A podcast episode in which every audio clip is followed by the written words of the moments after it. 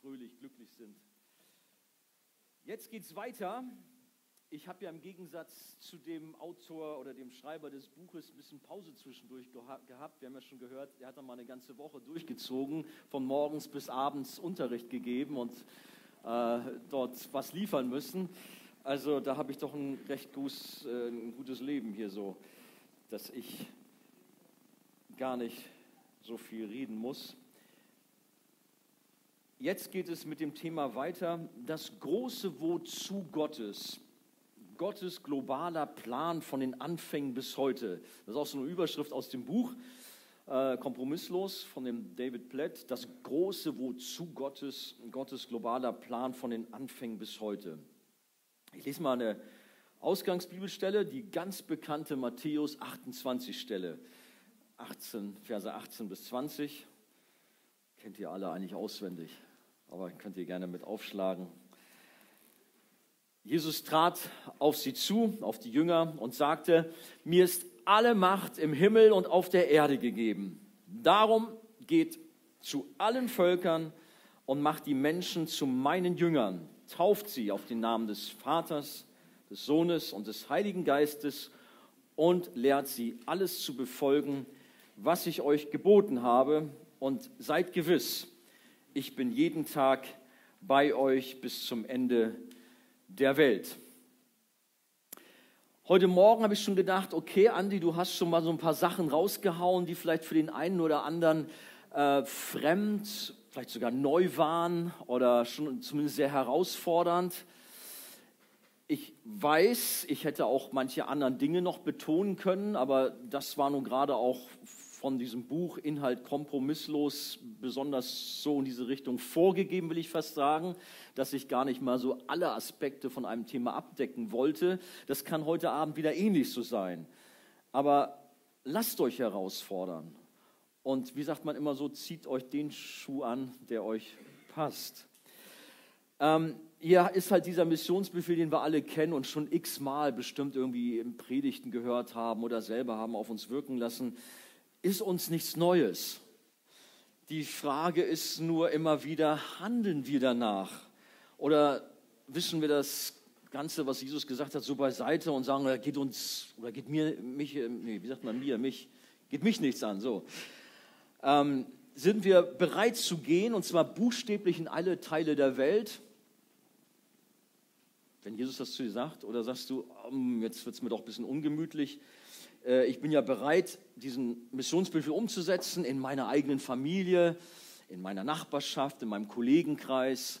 Ähm, ja, ich bin sogar bereit, vielleicht außerhalb von Hamburg noch irgendwie vielleicht eine Arbeitsstelle mitzusuchen, wenn Gott mich dahin will. Aber so buchstäblich in alle Enden der Erde, so, nee, das ist so nicht meins. Ich habe mal übrigens als ganz junger Mann mal zu Gott gesagt, also Herr, ich könnte mir ja vorstellen, dass ich irgendwie auch missionarisch mal aktiv werden möchte, aber niemals nach Belgien.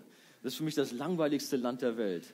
Habe ich mal so gesagt. Ich konnte damit nichts anfangen. Irgendwie bei anderen Ländern, da war halt Palmen und Sandstrand oder irgendwelche schönen Berge. Aber Belgien habe ich gedacht, weiß nicht, was ist in Belgien?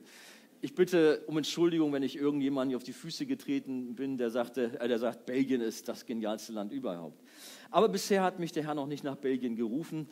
Ich darf noch in Hamburg meinen Dienst verrichten und freue mich, das auch so tun zu können. Aber die Frage, nicht nur an mich, sondern an uns alle, würden wir bereit sein, auch in ein Land zu gehen oder in eine Stadt zu gehen, fangen wir erstmal kleiner an, was eigentlich gar nicht so unseres ist.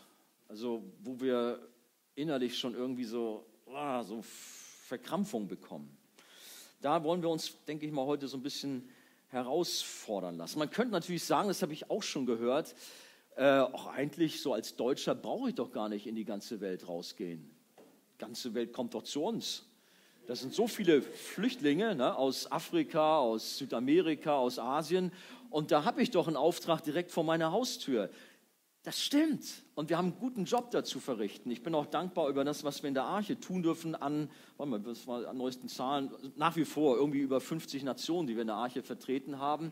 Das ist eine schöne Sache. Und dennoch gilt Matthäus 28 auch für die deutschen Christen, dass sie nicht nur in, ihrer eigenen, äh, in ihrem eigenen Land äh, Mission betreiben sollen, sondern auch rausgehen sollen in alle Welt. Wir haben eine Komfortzone in Deutschland als Christen, wie auch in anderen Teilen der Welt oder na, nicht in, anderen, sagen wir, in der westlichen Welt auch so Christen ihre Komfortzone sich aufgebaut haben. Ähm, der David Platt, ich zitiere nochmal oder ich greife das nochmal heraus, er war mal sehr geschockt von einer Gemeinde, die ihm eigentlich sehr nahe stand, ähm, die ihn offensichtlich auch finanziert hat in seinen missionarischen Aktivitäten, die ihm aber gesagt haben, David, wir danken dir für deinen Dienst und für deine Leute, die in alle Welt rausgehen und da sowas machen, dann brauchen wir nicht gehen. Und wir supporten dich, wir geben dir ordentlich Kohle, mach das. Und damit haben sie auch ihre eigenen Leute unter Druck gesetzt. Hey Leute, ihr müsst spenden. Wenn ihr nicht genug Geld gebt, dann müsst ihr selber gehen. Und auf diese Weise, so schreibt er offensichtlich, haben sie auch Geld gezogen, um halt Missionsarbeit in aller Welt zu unterstützen, damit diese Gemeinde in den USA nicht gehen brauchten. So krass habe ich das in Deutschland noch nicht so gehört, dass man das so ähm, macht. Aber wer weiß, was auch in unseren Herzen manchmal so ist.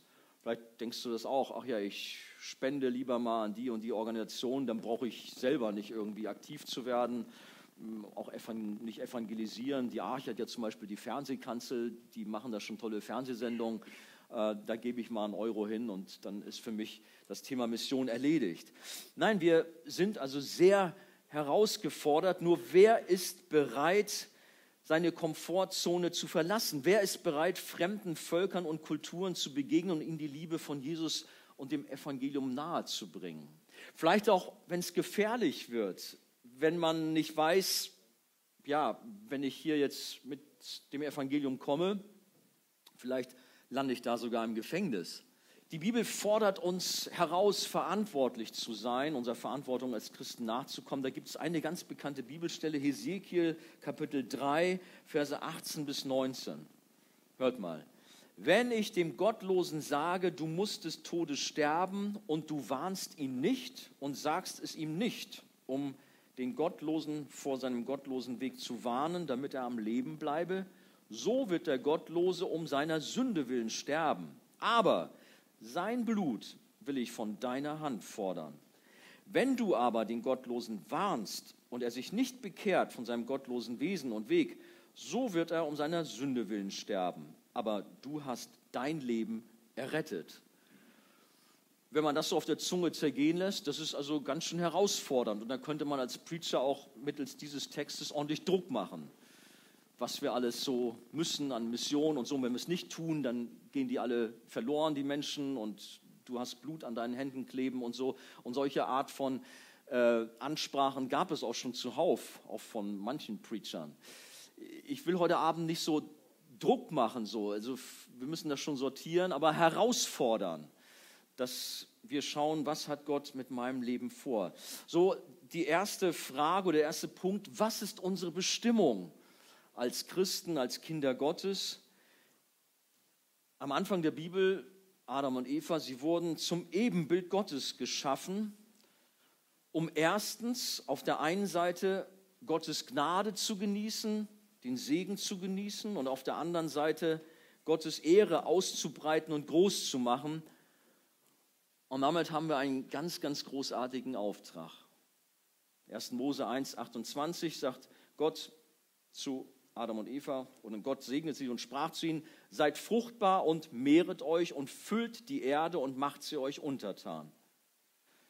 Es ging also nicht nur darum, die Erde zu bevölkern, sondern Gott hatte einen ganz bestimmten Grund dafür. Adam und Eva sollten sein Ebenbild in der ganzen Welt vervielfältigen. Interessanter Gedanke.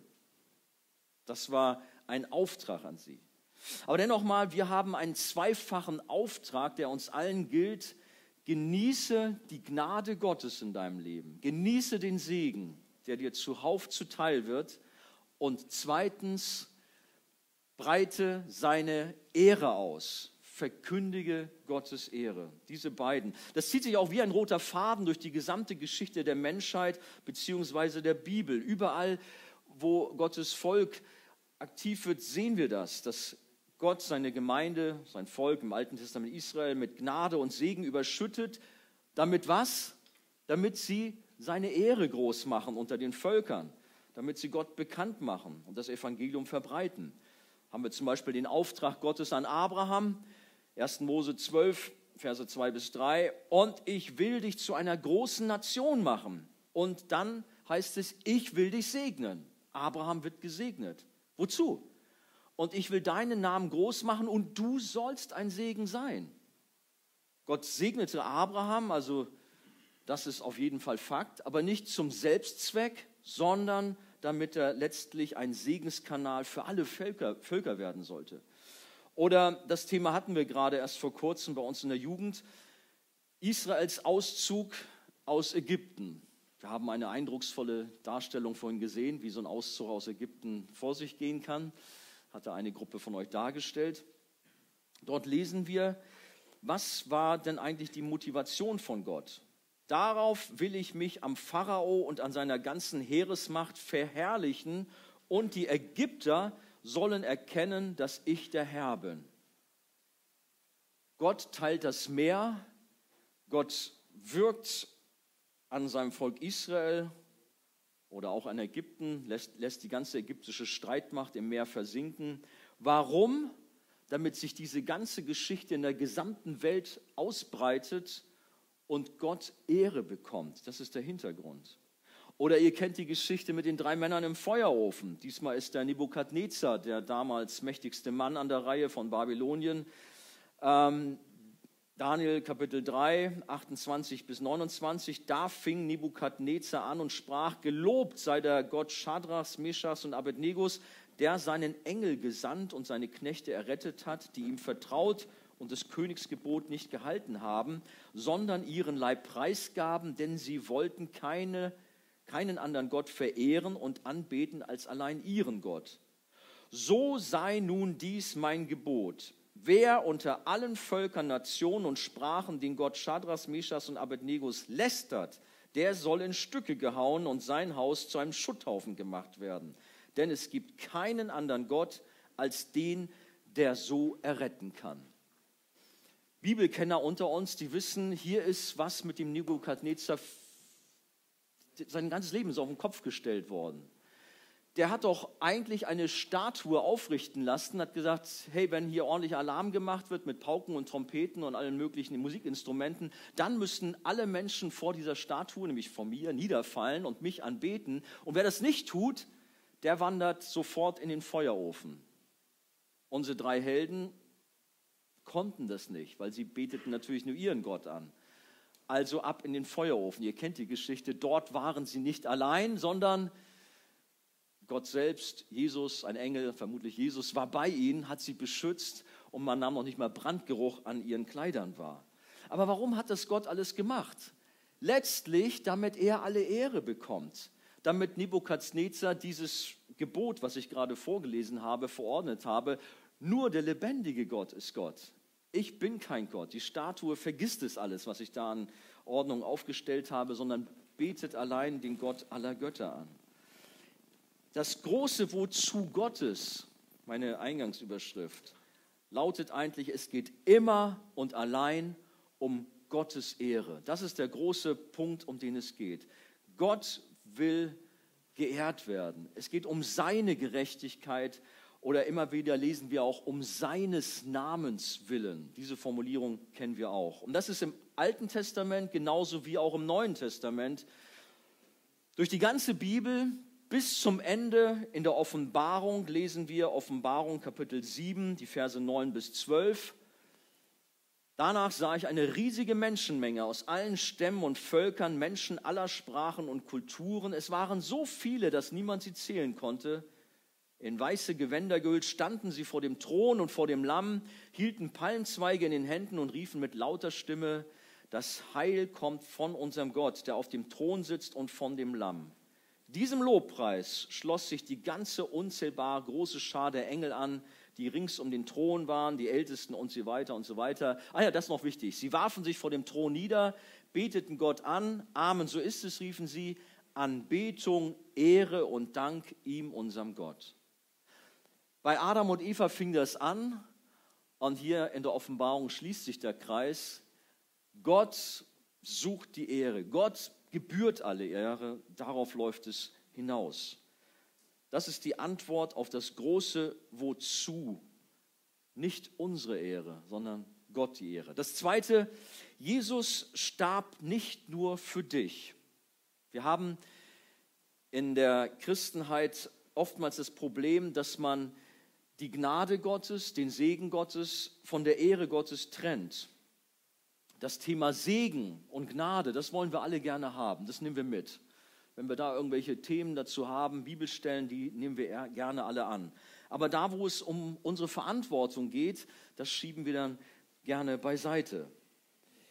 Wir haben oftmals so ein, kann man es fast sagen, ein egoistisches Christsein. Gott liebt mich. Ist das wahr? Schon. Gott liebt uns. Aber dann dreht sich alles um uns, um unsere Bedürfnisse. Und das ist eigentlich nicht das, was die Bibel sagt, wenn wir anfangen, wir suchen uns unsere Gemeinde nach unseren Bedürfnissen, nach unserem Geschmack aus.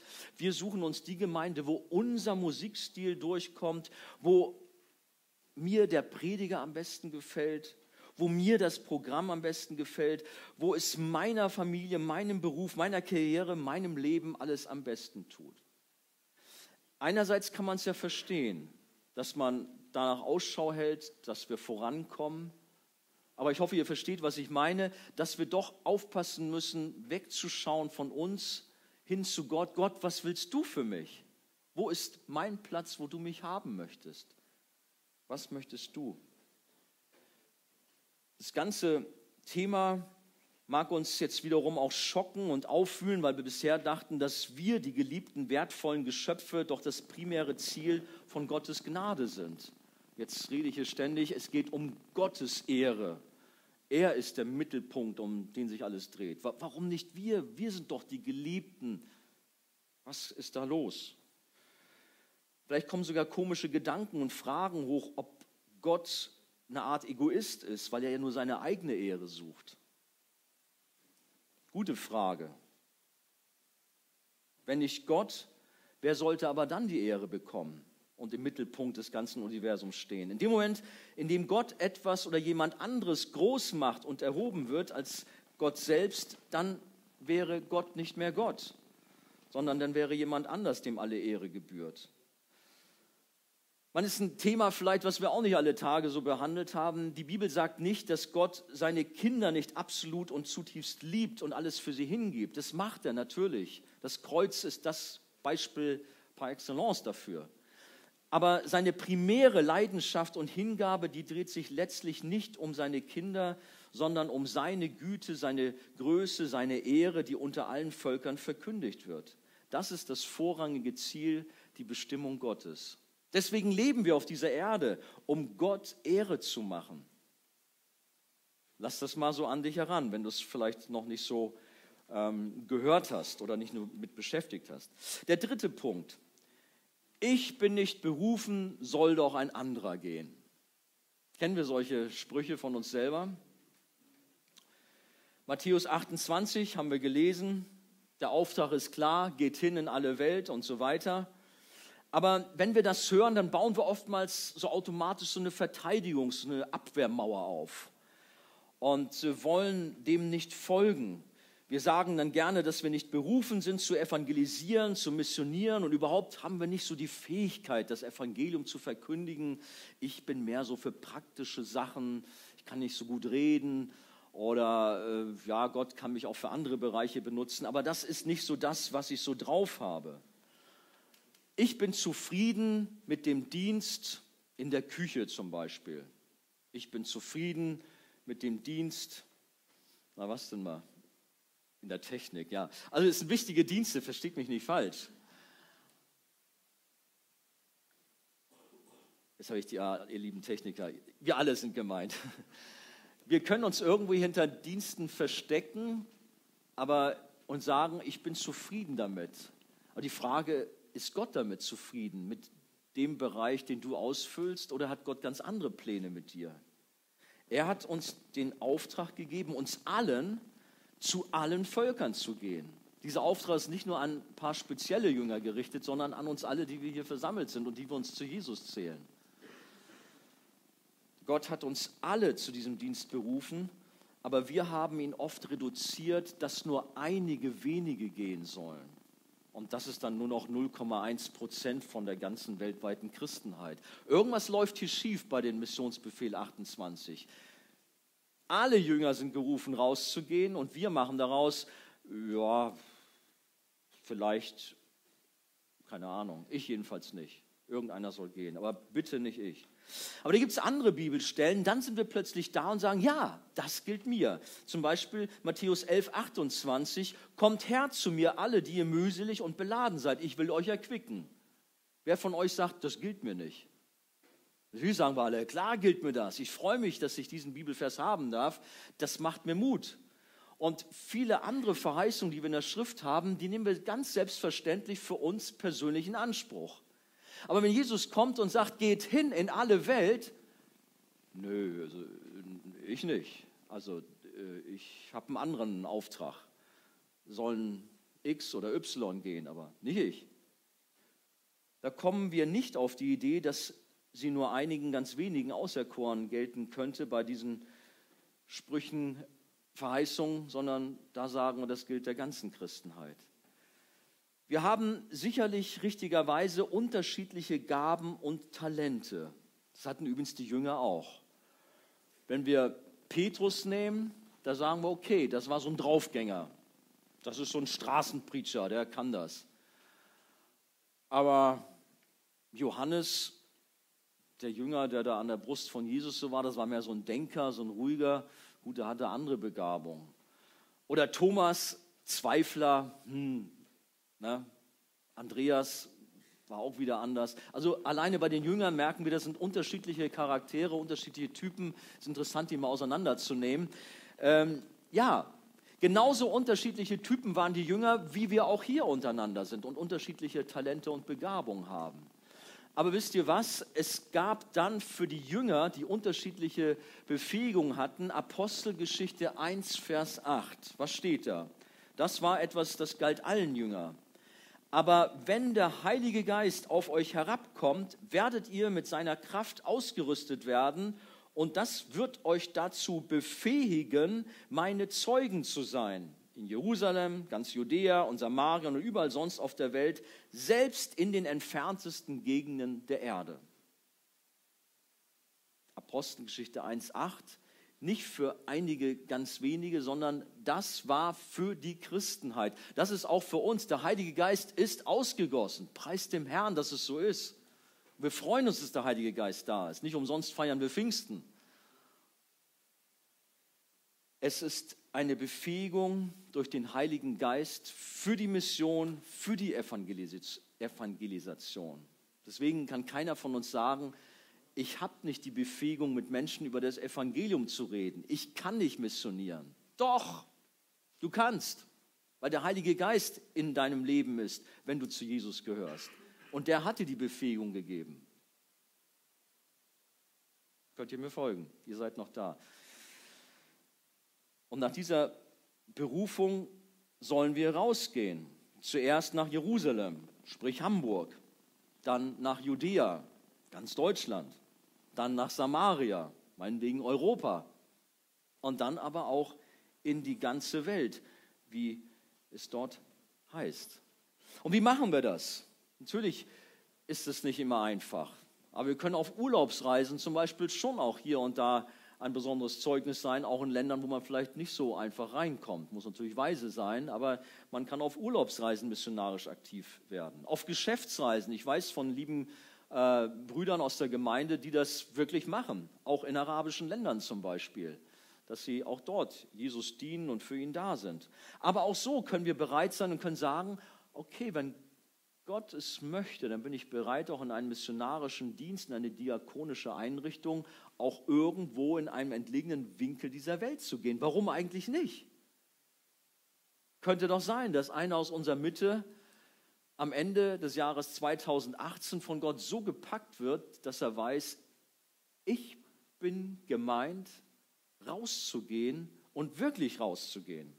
Ja, natürlich haben wir unsere Ausreden und sagen, ah, ja, hm, ich kann nicht reden. Das hat übrigens Mose auch. Könnt ihr euch daran erinnern? Mose hat gesagt, ich kann nicht reden. Was hat Gott gemacht? Ich habe Aaron, der kann gut reden, den stelle ich dir an die Seite. Ausrede zählt nicht. Und er hat ja noch andere Ausreden gehabt, aber Mose ist dann gegangen. Oder Jeremia, dieser bekannte Prophet, der hat gesagt, oh Gott, nicht ich. Und ich kann mir vorstellen, dass wir auch so reagieren, ich bin noch zu jung. Das könnt ihr alle sagen, bis auf ich. Ich bin noch zu jung. Aber auch da hat Gott zu Jeremia gesagt, das ist Jeremia 1, äh, Vers 4 und folgende, sage nicht, ich bin zu jung, sondern du sollst gehen, wohin ich dich sende. Und ich werde meine Worte in deinen Mund legen und du wirst ein großer Verkündiger sein und so weiter. Lasst mal die Berufung des Jeremia auf euch wirken. Die größte Reaktion von uns Christen auf den Missionsbefehl Gottes ist jedoch unsere Antwort, dass wir dann sagen, aber Herr, was ist mit den Problemen in unserem Land? Schau doch mal die Mitschüler in meiner Klasse, in meinem Umfeld, die Menschen, meine Freunde, Arbeitskollegen und Nachbarn, die brauchen doch das Evangelium. Man kann auch ganz fromm reagieren auf den Missionsauftrag Matthäus 28. Ja, Gott hat mir ein Herz für Hamburg gegeben. Für Lurup, für Stelling, für Schenefeld, für Hannover. Und kann auch so sein, klar. Aber oftmals weisen wir damit zurück und sagen, nein, Gott hat mich niemals dazu berufen, nach Asien zu gehen, nach Afrika, nach Südamerika. Das kann einfach nicht sein. Übrigens sind die meisten Christen, die in der Komfortzone leben, also in Hamburg, auch mehr mit anderen Dingen beschäftigt, als auf die Straße zu gehen, als in die Ghettos unserer Stadt zu gehen. Wann warst du das letzte Mal in irgendeinem Ghetto in Hamburg unterwegs und hast Missionsarbeit geleistet? Wann warst du das letzte Mal in irgendwelchen dunklen Ecken unserer Stadt und warst bereit, dort für Jesus ein Licht zu sein? Wir brauchen gar nicht mal jetzt davon sprechen, groß rauszunehmen. Wir sind ja selbst in unserer Komfortzone, verstecken wir uns hinter Kirchenmauern und äh, sind so ein kuscheliger Haufen und denken überhaupt nicht daran, das Evangelium zu verkündigen, denken überhaupt nicht daran, irgendwie den Missionsauftrag auszuführen. Lassen wir uns herausfordern. Ich denke, wir brauchen alle eine Last, eine Bürde für die verlorenen Menschen in dieser Welt in unserer Stadt, in Deutschland, in Europa, in der ganzen Welt. Da gibt es manche Beispiele, leider teilweise aus längst vergangenen Jahrhunderten, weil wir in unseren Tagen manchmal gar nicht so die Beispiele haben. Also gibt es ja auch. Aber wir denken gerne zurück und haben vielleicht auch so eine Biografie gelesen, wie zum Beispiel, wen habe ich hier rausgepickt? Albert Schweitzer zum Beispiel. Ein Mann, der mit Mitte 30 ein Krankenhaus im Urwald in Afrika gegründet hat.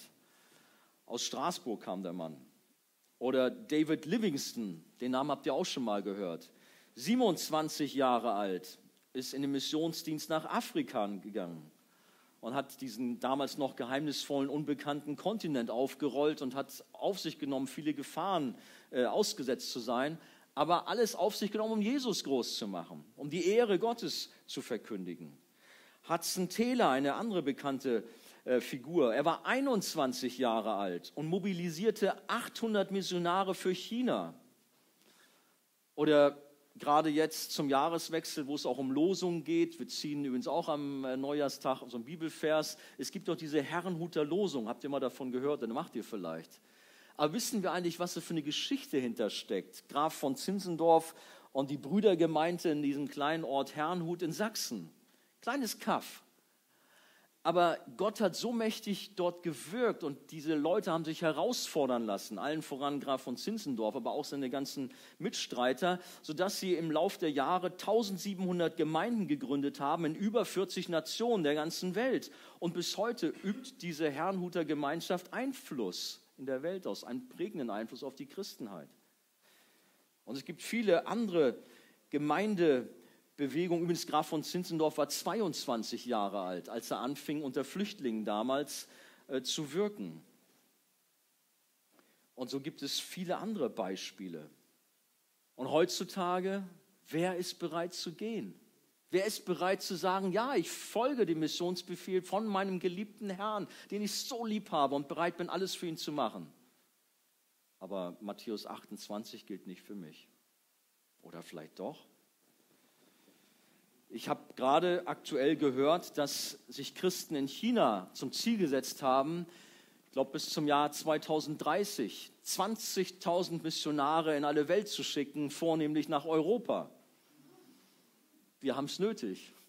In China wissen wir, dass die Untergrundkirche oder auch so die Kirche lebt und viel Bekehrung da sind. Ja, richtig erweckliche Aufbrüche da sind, überhaupt in Asien teilweise. Wir leben in einer verlorenen, dunklen Welt von circa 7,7 Milliarden Menschen.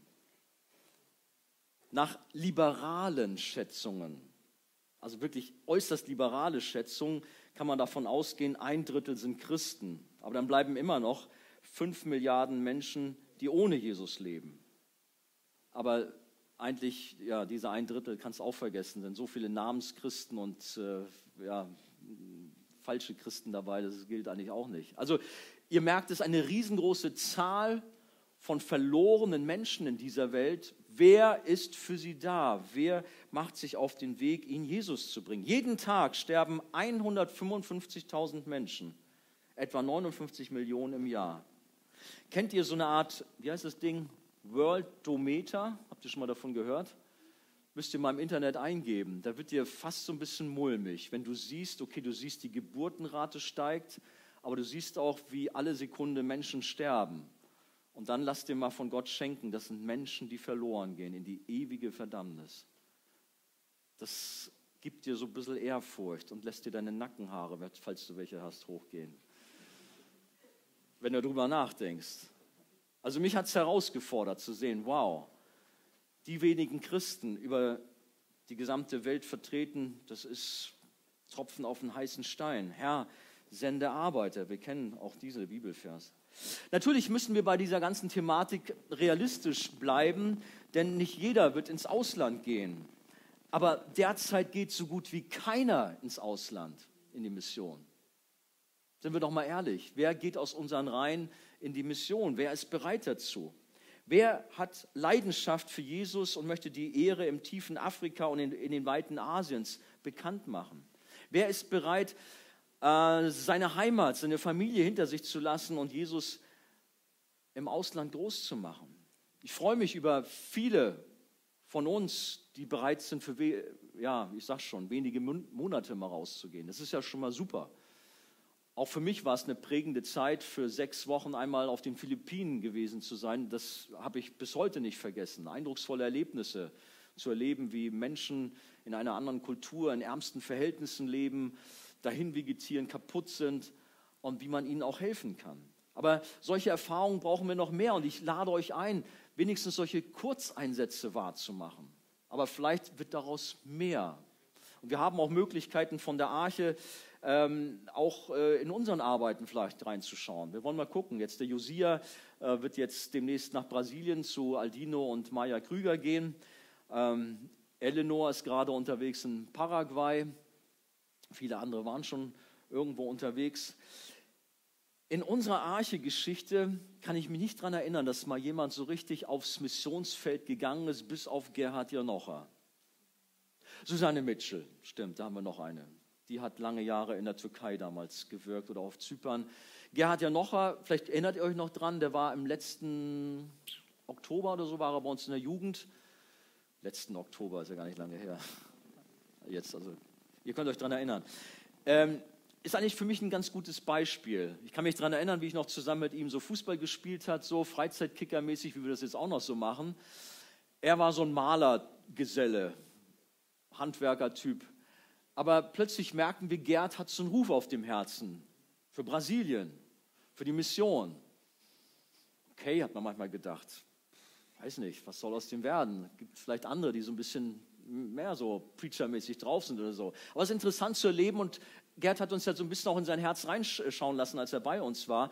Mittlerweile ist er 25 Jahre dort oder drüber sogar in Südbrasilien und macht eine wunderbare Arbeit mit seinen Mitteln, die er so hat hat Gemeinden gegründet, hat selber auch angepackt, kann Mau äh, ja, Mauern und Malern sowieso. Und es ist großartig, wie Gott ihn gebraucht hat, seine Ehre groß zu machen unter deutschstämmigen Menschen dort in Südbrasilien. Lasst euch auch mal herausfordern, über so eine Thematik nachzudenken. Warum kann es nicht wieder sein, nach so langer Zeit, dass neben Susanne Mitchell oder Gerhard Janoche auch jemand aus der Arche-Jugend bereit ist, rauszugehen? Wir haben eingangs gehört, wir sind gesegnet, wir erfahren die Gnade Gottes, aber damit verbunden sollen wir auch oder haben wir Verantwortung, die Ehre Gottes zu verbreiten, groß zu machen in dieser Welt und nicht nur Konsumenten zu sein. Das gilt auch für unsere Arche-Jugend. Will ich auch ein bisschen praktisch werden.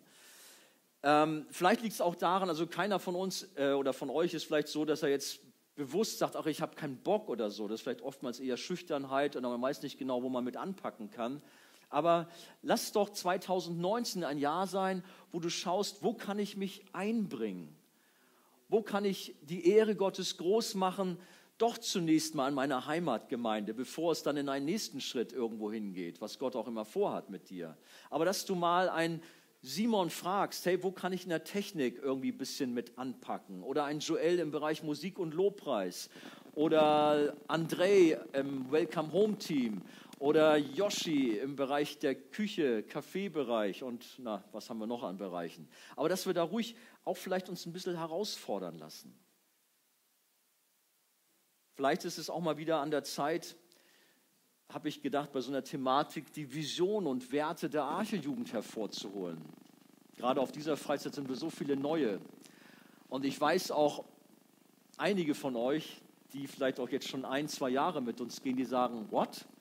Was für Werte und was für Leitsätze von der Arche-Jugend? Gibt es sowas?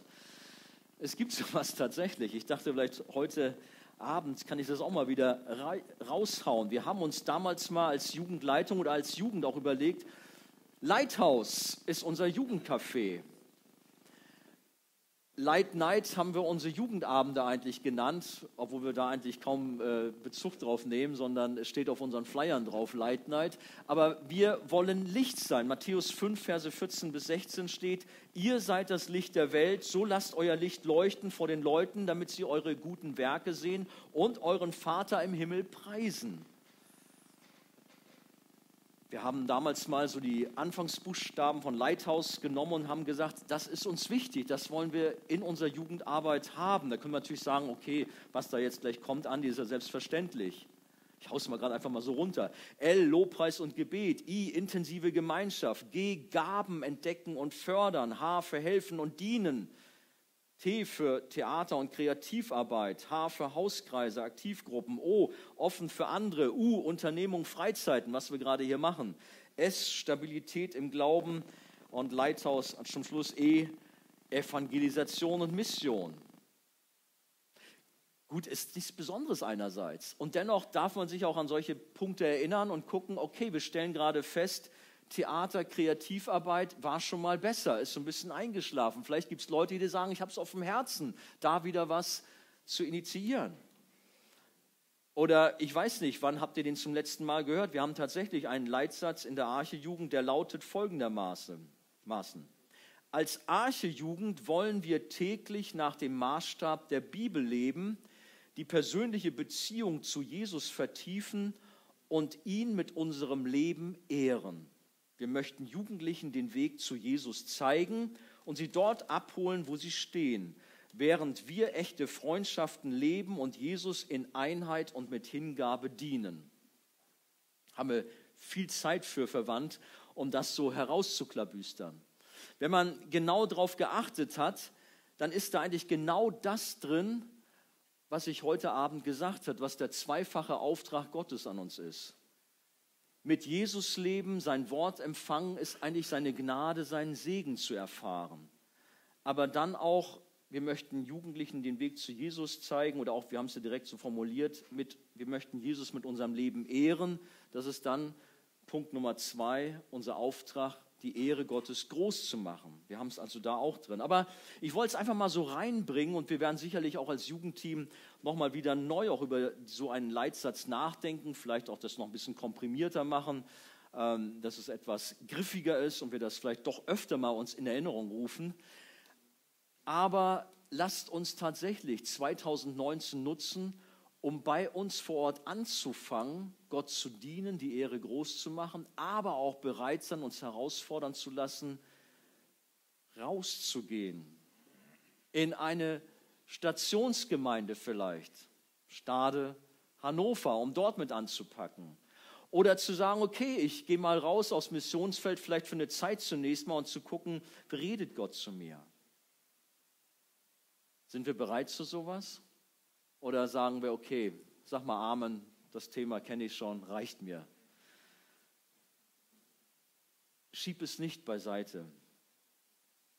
Es gibt diese bekannten Verse in Jesaja oder ein Vers, Jesaja Kapitel 6, Vers 8, sagt Jesaja, und ich hörte die Stimme des Herrn, wie er sprach: Wen soll ich senden? Wer will unser Bote sein? Jetzt sind wir mal nicht den Jesaja, sondern Archejugend. Oder zähl dich mal zur Archejugend, auch wenn du sagst, ich bin jetzt Hannover oder so. Wen soll ich senden? Wer soll unser Bote sein? Was, was würdest du Gott antworten? Jesaja hat gesagt, ich aber sprach, hier bin ich, Herr, sende mich. Oder sagst du, hier bin ich, Herr, aber sende auf jeden Fall jemand anderen. Ich äh, besser nicht. Sind wir bereit zu antworten wie Jesaja? Ich komme zum Schluss. Es äh, gab eine bekannte Persönlichkeit namens Charles Stadt. Habt ihr von dem mal gehört? Auch ein alter Haudegen oder Stadt, wie spricht man das aus? Stadt? Charles Stadt. Ein Cricketspieler aus England. Und er war wirklich ein berühmter Cricketspieler, hat äh, erfolgreich damals in England gespielt, vielleicht vergleichbar heutzutage so fast, ich will nicht übertreiben, aber Ronaldo, Messi oder irgendwas, er war on the top. Er war wirklich einer der besten Cricketspieler überhaupt damals und hat wahnsinnig viel Geld verdient. War erfolgreich. Und er war so gesegnet. Aber er kannte Gott nicht. Aber dann lernte er Gott kennen und was dann geschah, ist echt revolutionär. Der Typ hat seinen ganzen Reichtum in die Mission gegeben. Er war bereit, alles aufzugeben. Auch was wir von Joel gehört haben. Bin ich das Wichtigste oder deine Familie? Deine Frau, deine Kinder? Der hat das so wörtlich genommen und hat nur Jesus Nummer eins. Also hat er auch Frau und Familie und Kinder. Ich habe schon manchmal gedacht, und gut, manchmal hat er vielleicht auch zu sehr, habe ich schon manchmal gedacht, diesen Auftrag ausgeführt, weil er hat alle Kohle, die er hatte, immer rein in die Mission, hat alles, hat sich selber aufgegeben, um für Jesus zu leben. Das fordert heraus. Wir sind nicht so eine großen Sportskanonen wie dieser Typ und haben keine großen Reichtümer. Aber wir dürfen uns auch herausfordern lassen, für Jesus alles zu geben. Bist du bereit dazu? Seid ihr noch da? Lasst uns an dieser Stelle Break machen, ein Lied singen und dann denke ich, sollten wir noch mal gezielt ins Gebet gehen und uns dieser Thematik stellen. Aber Lasst uns gerne aufstehen und ein Lied auch an dieser Stelle singen.